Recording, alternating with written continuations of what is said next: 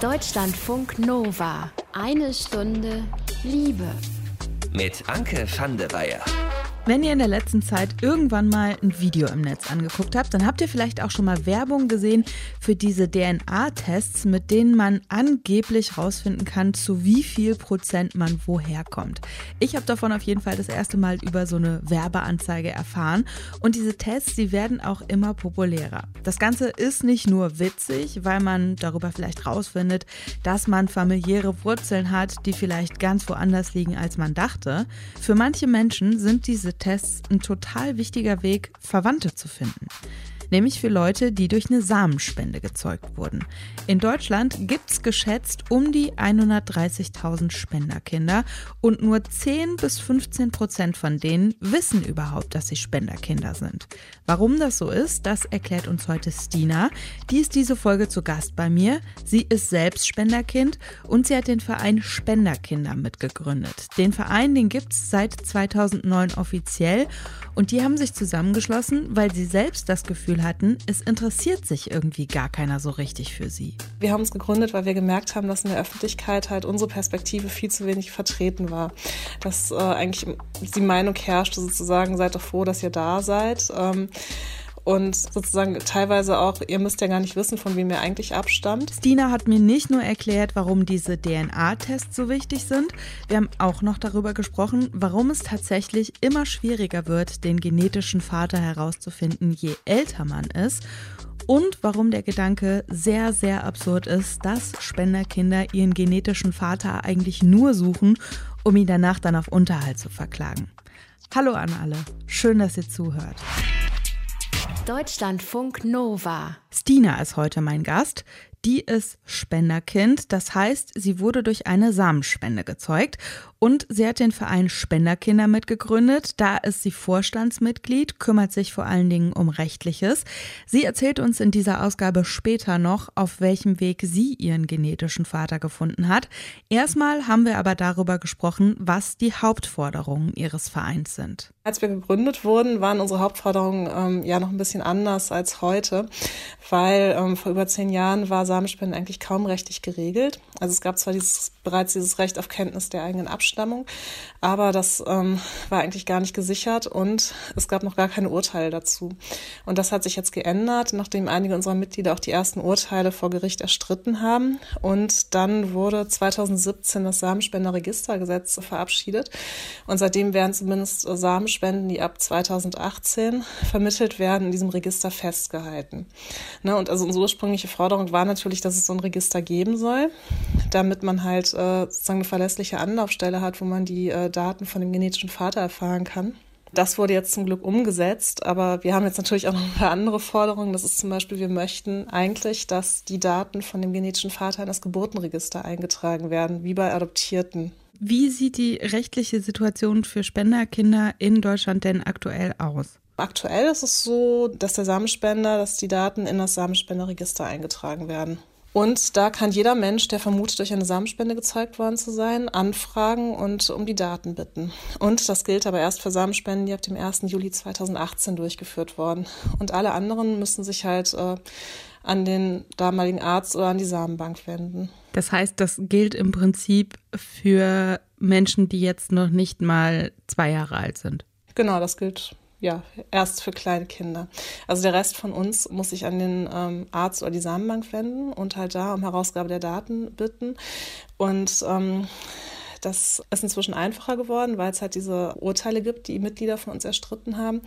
Aber es ist besonders schwierig für ältere Spenderkinder. Also ich würde sagen, alle so die 25 sind oder älter, da kann man Glück haben, aber ganz oft wird dann halt behauptet, die Daten sind gar nicht da. Du hast gerade gesagt, dass die 25 oder älter sind, dass es da dann noch schwieriger ist. Woran liegt das? Früher gab es noch viel weniger Regelungen und ähm, die Ärzte behaupten einfach, es ähm, hätte eine Aufbewahrungsfrist von zehn Jahren gegeben. Und wenn die halt abgelaufen wäre, dann hätte man die Daten vernichten dürfen. Und 2007 ist dann in Kraft getreten, dass die Daten zumindest 30 Jahre aufbewahrt werden müssen. Und manche Ärzte haben dann halt sozusagen die Lehre daraus gezogen, dass alles, was ab irgendwie ab 1997 war, dass sie das halt lange aufbewahren müssen, aber alles davor halt nicht. Du hast gerade eben schon über das Samenspenderregistergesetz gesprochen, was 2018 in Kraft getreten ist. Was hat sich durch dieses Gesetz konkret verändert? Ja, durch das Gesetz ist jetzt zumindest sichergestellt worden, dass ähm, alle Spenderkinder oder ja jeder Mensch, der vermutet, durch eine Samenspende gezeugt worden zu sein, so einen verlässlichen Anlaufpunkt hat, wo er halt fragen kann, stimmt das? Und ähm, was sind die Daten? Ähm, also wie, was ist das für eine Person und ähm, wie kann ich den jetzt vielleicht auch kontaktieren? Das Problem ist halt bei dem Register, dass es so ein ziemliches Basisregister ist. Also was es zum Beispiel nicht macht, du kannst nicht erfahren, ob du Halbgeschwister hast oder wer die sind. Und was man auch nicht machen kann, ist zum Beispiel private Samenspender selber melden. Wenn man sagt, ich möchte trotzdem, dass mein Kind das irgendwie ganz sicher rausfinden kann, unabhängig von mir. Also das geht auch nicht. Das geht nur bei Samenspenden, die über Reproduktionsmedizin stattfinden. Was würdet ihr euch an Verbesserungen wünschen? Naja, wir würden uns wünschen, dass der ähm, biologische Vater tatsächlich auch in äh, das Geburtenregister eingetragen wird. Ne? Das ist die Personenstandsurkunde, die du zum Beispiel brauchst, wenn du eine Hochzeit anmeldest. Und daran sehen zum Beispiel Adoptierte derzeit, dass sie adoptiert sind, also dass sie da andere genetische Eltern haben. Bei dem Samenspenderregister ist das so, du musst immer erst vermuten, dass du irgendwie einen anderen Vater hast oder durch eine Samenspende gezeugt wurdest, um da anzufragen. Wir wünschen uns außerdem, dass das äh, Register halt auch Kontakt zwischen Halbgeschwistern herstellt wenn die auch einwilligen. Ne? Also klar, niemand, äh, es sollte jetzt kein Kontakt hergestellt werden zu äh, Leuten, die sozusagen vielleicht auch noch gar nicht davon wissen. Und was wir außerdem möchten, ist, dass äh, Wunscheltern sich unabhängig beraten lassen müssen, bevor sie eine Samenspende in Anspruch nehmen. Du hast ähm, gerade schon mehrmals gesagt, wenn man vermutet, dass man durch eine Samenspende gezeugt wurde. Gibt es da in Deutschland eine Regelung dazu, dass Eltern verpflichtet sind, das den Kindern zu sagen, oder ist das total im Ermessen der Eltern, ob man das weiß oder nicht? Das ist eine total schwierige Frage. Also es gibt jetzt keine ausdrückliche rechtliche Vorschrift, wo drin steht, dass äh, Eltern verpflichtet sind, ihre Kinder aufzuklären. Aber es ist so, dass natürlich Eltern halt auch also ihre Erziehung im Wohl des Kindes ausüben sollten. Und da das nun mal ein Recht des Kindes ist, das Recht auf Kenntnis der Abstammung, sehen wir das eigentlich schon so, dass Eltern verpflichtet sind, ihre Kinder aufzuklären. Aber auch wenn du das jetzt ins Gesetz schreibst, ist natürlich immer die Frage, wie vollstreckst du das? Ne? Also wie stellst du sicher, dass das tatsächlich auch gemacht wird? Und deswegen ist für uns eigentlich die beste Lösung, dass es in dieses Geburtenregister eingetragen wird, weil dann halt eine sehr große Möglichkeit besteht, dass die Kinder es irgendwann auf jeden Fall herausfinden. Und bei Adoptierten zum Beispiel ist die angenommene Aufklärungsquote auch viel, viel höher als bei Spenderkindern. Warum es allein aus gesundheitlichen Gründen super wichtig sein kann, dass Spenderkinder wissen, wer ihr genetischer Vater ist, das habe ich mit Stina vom Verein Spenderkinder besprochen.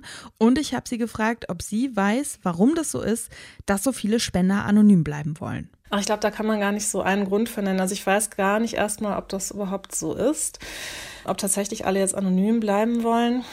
Dann muss man aber auch berücksichtigen, dass Ärzte halt wirklich ganz, ganz lange einfach versprochen haben, dass die Spender anonym bleiben können, obwohl sie das nicht durften. Das heißt, die, da haben sich natürlich ganz andere Leute jetzt so bereit erklärt, als wenn man von Anfang an sagen würde, naja, in, ne, dann meldet sich vielleicht in 15 oder in 30 Jahren irgendwann mal ein Kind von dir und das mag ja auch interessant sein. Also es ist vielleicht schon eine ganz andere Art von Mensch, die sich damals bereit erklärt hat, Samen zu spenden. Dann gibt es ganz grundsätzlich das Problem, dass äh, sie schon zur Unterhalt verpflichtet werden könnten. Das ist in Deutschland aber noch nie passiert. Was müsste dafür passieren, damit man überhaupt auf Unterhalt verklagt werden könnte? Naja, man müsste rechtlich als Vater festgestellt werden. Ne? Und die meisten Spenderkinder haben ja einen rechtlichen Vater. Und das ist auch gar nicht so attraktiv, jetzt jemanden als Vater unbedingt feststellen zu lassen, weil die Unterhaltspflicht natürlich in beide Richtungen geht. Ne, das heißt, du kannst auch sehr wohl für deinen Elternteil unterhaltspflichtig werden, wenn der irgendwie mal mittellos wird. Jetzt haben viele von euch ja auch schon mit Kliniken zu tun gehabt, um herauszufinden, wer der genetische Vater ist. Was sind da so Argumente, dass diese Spenderdaten nicht rausgegeben werden? Ach, inzwischen ist das Argument hauptsächlich, dass die Daten nicht mehr da sind. Also ich glaube, das Argument, dass die Spender ein Recht darauf haben, anonym zu sein, das traut sich inzwischen niemand mehr zu sagen. Das war eher noch so vor acht, neun Jahren. Bis vor kurzem hatten wir noch das Problem, dass viele Kliniken aus der DDR dann behauptet haben, ja, aber in der DDR durften die äh, Spender anonym sein. Das muss jetzt heute auch noch gelten. Und da hat der Bundesgerichtshof aber auch letztes Jahr entschieden, dass das nicht stimmt. Jetzt ist ja im Prinzip das eine, dass man wissen möchte, wer der genetische Vater ist, um vielleicht auch sich über seine Identität klarer zu werden oder so. Ich habe mich gefragt, ist es nicht eigentlich auch aus gesundheitlicher Sicht total ratsam, das eben offen zu legen, um zum Beispiel sowas rauszufinden, wie ob man erblich vorbelastet ist oder so? Ja, aus gesundheitlicher Sicht ist es total sinnvoll. Und ähm, das ist so die Sache, wo ich mir immer denke, naja, Reproduktionsmediziner sind ja auch Ärzte. Das ist, ich finde, das ist so naheliegend, das müssten die eigentlich wissen. Aber sie sagen dann immer, ja, wir haben die Spender irgendwie getestet und das war vollkommen klar, dass die gesund sind und da müssen sie sich keine Sorgen machen.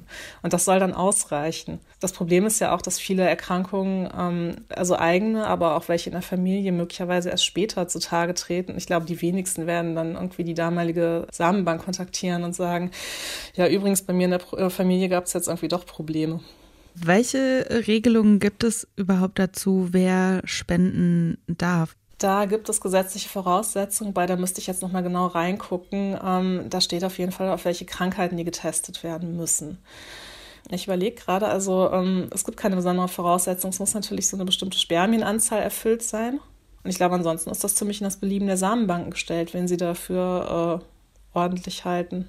Also solange halt diese ähm, Voraussetzungen ähm, eingehalten werden, dass bestimmte Krankheiten nicht vorliegen. Ist das irgendwie begrenzt, wie viele Samenspenden durch eine Person gemacht werden können? Das ist nicht ausdrücklich begrenzt. Also es gibt in den Richtlinien der Ärztekammer, die sagen, es soll nur für äh, zehn Kinder verwendet werden, also zur Zeugung von zehn Kindern verwendet werden.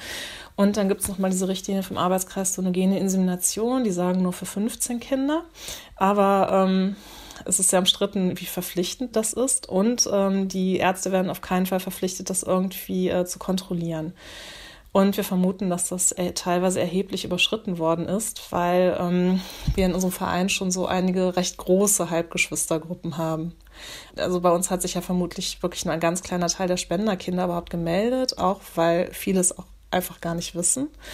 Ne, und wir haben jetzt aber schon ähm, Halbgeschwistergruppen mit, äh, ich glaube, unsere größte hat neun Halbgeschwister und dann gibt es mehrere so mit fünf oder sechs. Hast du das Gefühl, dass das manchmal irgendwie gar nicht so richtig mitgedacht wird bei einer Samenspende, dass daraus ja wirklich de facto Kinder entstehen könnten?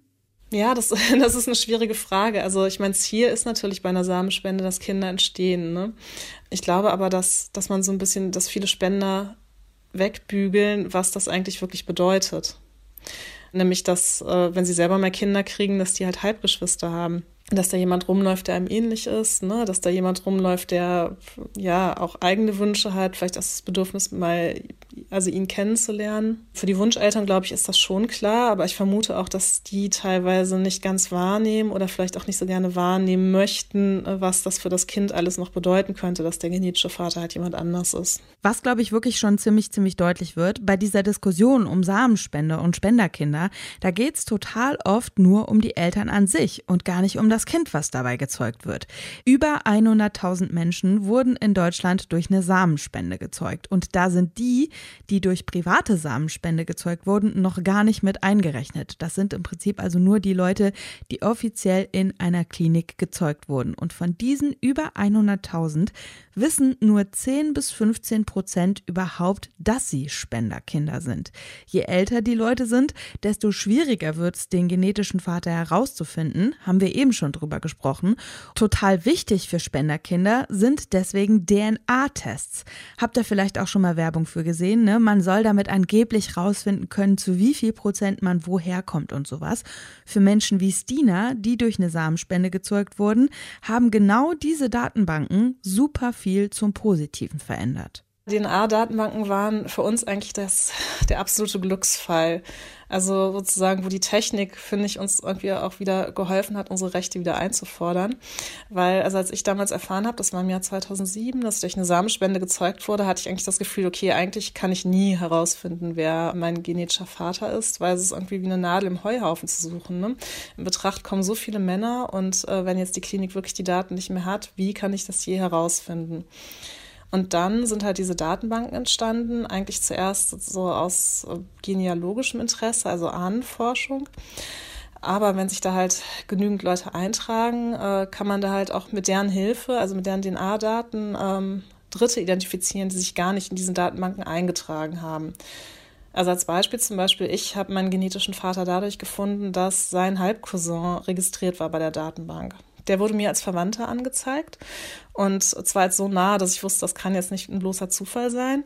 Auch mit der Einschätzung, dass die Wahrscheinlichkeit extrem hoch ist, dass wir verwandt sind. Und darüber habe ich es dann herausgefunden, sogar über öffentlich verfügbare Dokumente. Wie funktionieren diese Datenbanken ganz genau? Also bei den DNA-Datenbanken, da bestellst du einfach im Internet ein Testkit, das schicken sie dann zu und dann musst du eigentlich nur ähm, je nach Test entweder an so ein Röhrchen und ähm, Speichel abfüllen oder du musst ein bisschen an deiner Wangeninhaut abschaben und dann schickst du den Test zurück. Und je nach Test kostet das so zwischen 50 und 100 Euro. Und kann man dann über diese Datenbanken auch ähm, Leute direkt kontaktieren? Also so wie in deinem Fall jetzt, dass du gesehen hast, ah, da gibt es eine nahe verwandte Person. Konntest du die dann kontaktieren? Also wenn die Person sich selber eingetragen hat, dann kannst du die kontaktieren. Wenn das jetzt irgendwer ist, der da nicht eingetragen ist, nur dann natürlich nicht. Dann musst du es irgendwie versuchen, über öffentlich verfügbare Dokumente sozusagen herzustellen, dieses Wissen, wer das ist und dann irgendwie selber rausfinden, wie du den kontaktieren könntest. Und das ganz Tolle an diesen DNA-Datenbanken ist es halt auch, dass äh, es uns die Möglichkeit eröffnet hat, zu gucken, ob wir untereinander verwandt sind. Das geht halt auch über das Samenspenderregister nicht. Und ähm, das sind natürlich auch die Daten, auf die man jetzt rechtlich keinen Anspruch hätte von der Samenbank. Also man hat zwar ein Recht auf Kenntnis der Abstammung, aber wahrscheinlich nicht darauf zu erfahren, äh, an wen das jetzt noch alles weitergegeben wurde und die dann zu kontaktieren. Auf eurer Website ist auch ganz viel zu lesen von Familienplanung zu dritt. Was bedeutet das? Mit Familienplanung zu dritt meinen wir, dass ähm, sobald halt ein Dritter beteiligt ist über eine Samen- oder eine Eizellspende, ähm, du den nachher nicht einfach aus deinem Familiengefüge entfernen kannst, weil zumindest die Eltern wissen das und die werden natürlich auch immer wieder an ihrem Kind irgendwie daran erinnert werden, dass es sozusagen nicht 100 Prozent sozusagen ihr genetisch eigenes Kind ist, dass da irgendwie immer noch wer Drittes dabei ist dass das Kind es irgendwann rausfinden könnte, dass das Kind vielleicht irgendwann wissen möchte, wer er ist und vielleicht auch eine Beziehung zu ihm aufbauen möchte. Warum ist es wichtig, diese dritte Person von Anfang an da so bewusst einzuplanen? Das ist deswegen total wichtig, weil es immer noch ganz viele Ärzte gibt, die ähm, dann den Patienten raten, ja, dann nehmen sie halt die Samenspende und dann nachher tun sie so, als wäre nie was passiert. Und das bedeutet dann halt, dass die Kinder nicht aufgeklärt werden oder wenn sie aufgeklärt werden, dass ihnen aber sozusagen gleich mitgegeben wird, dass sie sich bloß nie erkundigen sollen, wer der Spender eigentlich ist. Also wir haben auch wirklich ganz viele Mitglieder im Verein, die sagen, sie hätten sich ganz lange gar nicht getraut, sich mit der Frage zu beschäftigen, weil sie Angst hatten, ihre Eltern zu verletzen oder zu enttäuschen. Wie kann so eine Rolle von einem genetischen Vater im Familiengefüge aussehen? Also ich glaube, die kann so aussehen, dass man ihn von Anfang an eigentlich als irgendwie gleichwertig anerkennt. Ne? Dass man ähm, sagt, es gibt ihn und der hat uns geholfen und wenn du möchtest, kannst du rausfinden, wer er ist und ihn später auch gerne mal kennenlernen und sozusagen, dass man vermittelt, dass es okay, darüber zu sprechen, da neugierig zu sein und auch wenn du ihn kennenlernen möchtest und wenn er irgendwie wichtig für dich ist. Und ich glaube, dass das aber ganz vielen Eltern wirklich sehr schwer fällt. Diese dritte Person, die nicht unbedingt anwesend ist, quasi mit einzuplanen ins Familiengefüge. Genau, weil irgendwie ganz viele glaube ich, schon dazu tendieren, Kinder irgendwie so ein bisschen wie so ein Eigentum zu sehen. Jetzt kann man das wahrscheinlich nicht so einfach und kurz beantworten. Ich frage es dich aber trotzdem.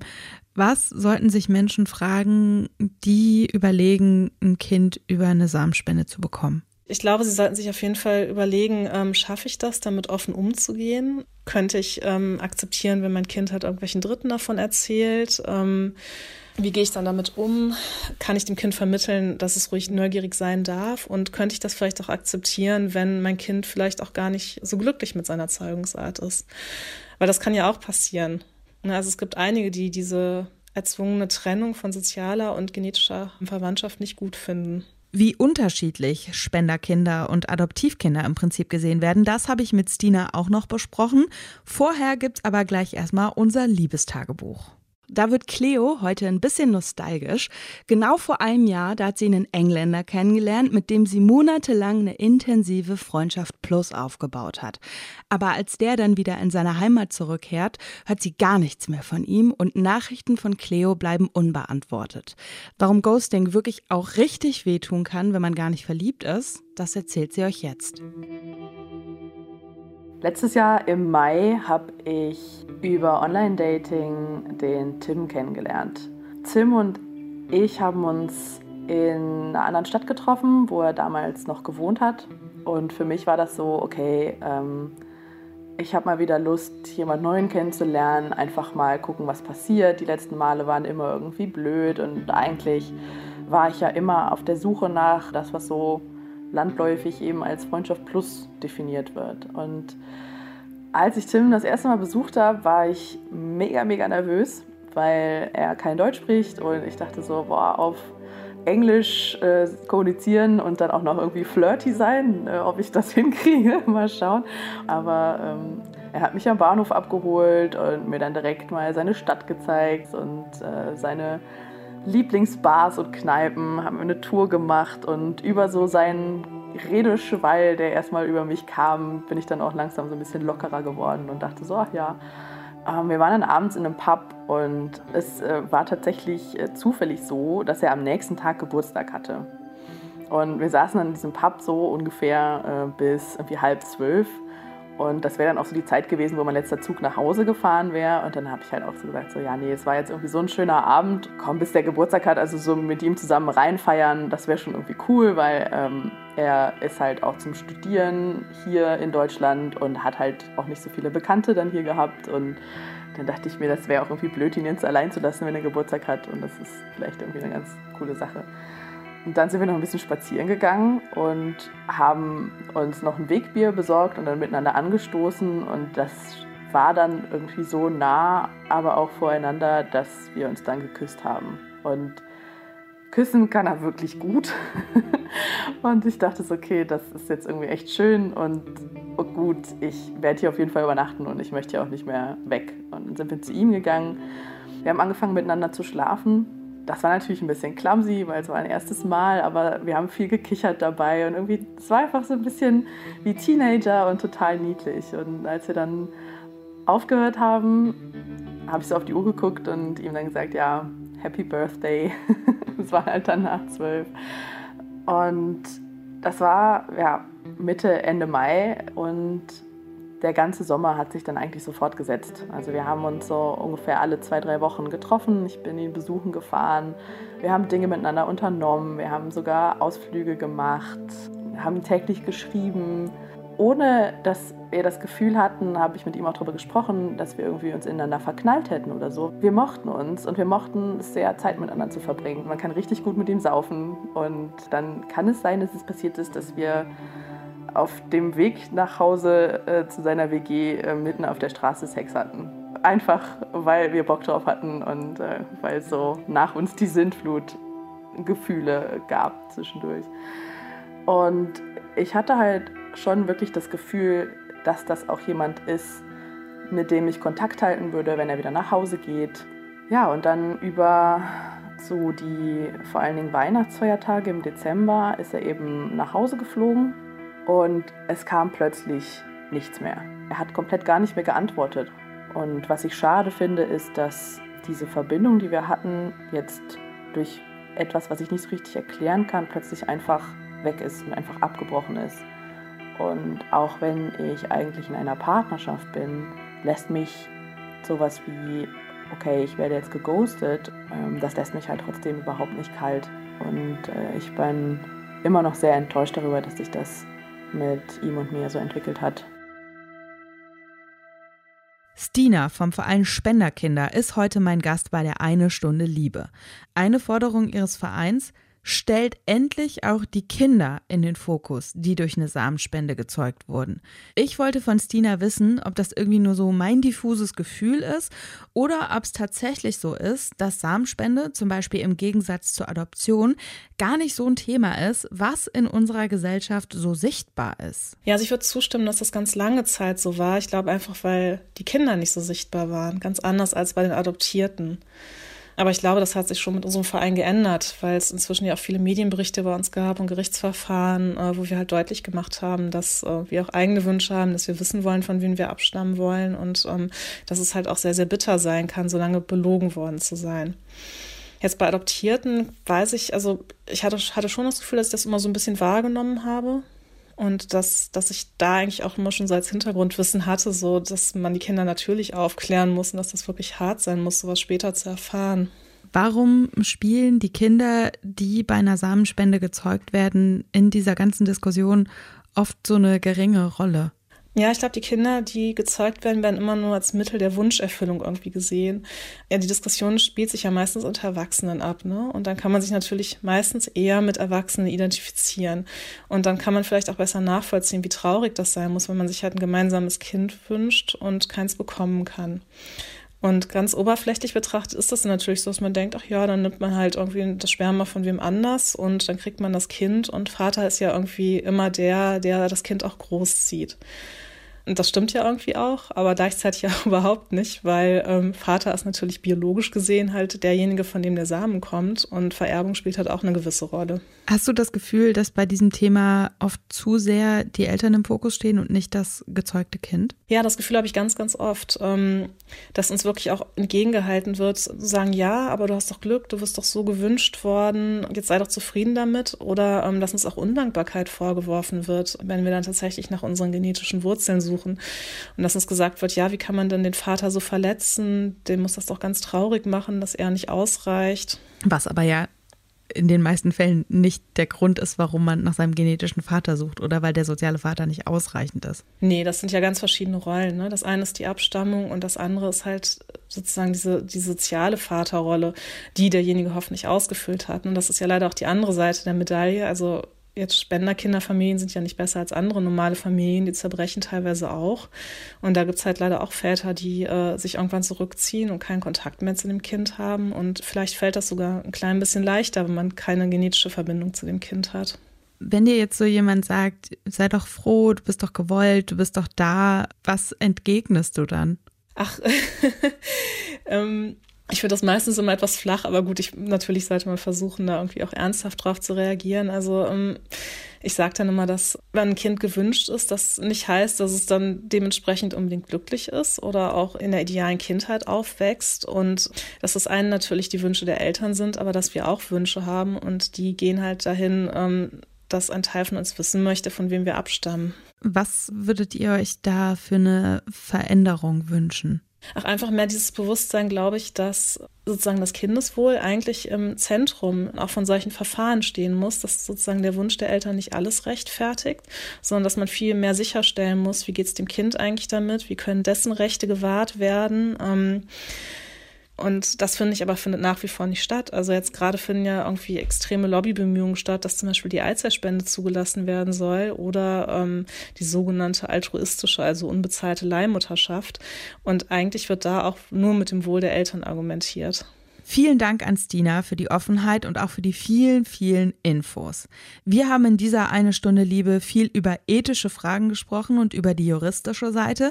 Wenn ihr aber auch Lust habt auf eine sehr persönliche Geschichte zu dem Thema, dann kann ich euch die 100 hier bei Deutschlandfunk Nova sehr ans Herz legen. Da hat nämlich Sven seine Geschichte erzählt. Der kommt 1980 in Dresden zur Welt, wächst in wirklich einer Bilderbuch-DDR-Familie auf. Er fühlt sich sich geliebt und geborgen, aber ihm fällt schon relativ früh auf, irgendwas an ihm ist anders als am Rest seiner Familie. Es gab äh, immer wieder mal ein paar illustre Situationen, über die ich aber dann hinweggegangen bin. Also wenn ich zum Beispiel oder wenn wir eine Familienfeier hatten, war ich tatsächlich so der einzige strohblonde Junge oder überhaupt Teilnehmer da in dieser ganzen Runde und passte da überhaupt nicht rein. War aber für mich, wie man so schön sagt, stinknormal. Ich habe das nie hinterfragt. Wie Sven dann rausgefunden hat, dass der Mensch, den er bis ins Erwachsenenalter für seinen genetischen Vater gehalten hat, gar nicht sein genetischer Vater ist, das könnt ihr euch in der 100 anhören. Den Beitrag dazu, den haben wir euch auf deutschlandfunknova.de im Text zu dieser Sendung hier verlinkt. Und wenn ihr Feedback habt zu Eine Stunde Liebe oder wenn es Themen gibt, von denen ihr sagt, die sollten wir hier aber mal ganz, ganz dringend besprechen, dann meldet euch wie immer sehr, sehr gerne unter Mail mail at deutschlandfunknova.de. Da freuen wir uns sehr von euch zu hören. Ich bin Anke van der Weyer. Danke euch fürs Zuhören. Habt's gut. Deutschlandfunk Nova. Eine Stunde Liebe. Jeden Freitag um 20 Uhr. Mehr auf deutschlandfunknova.de.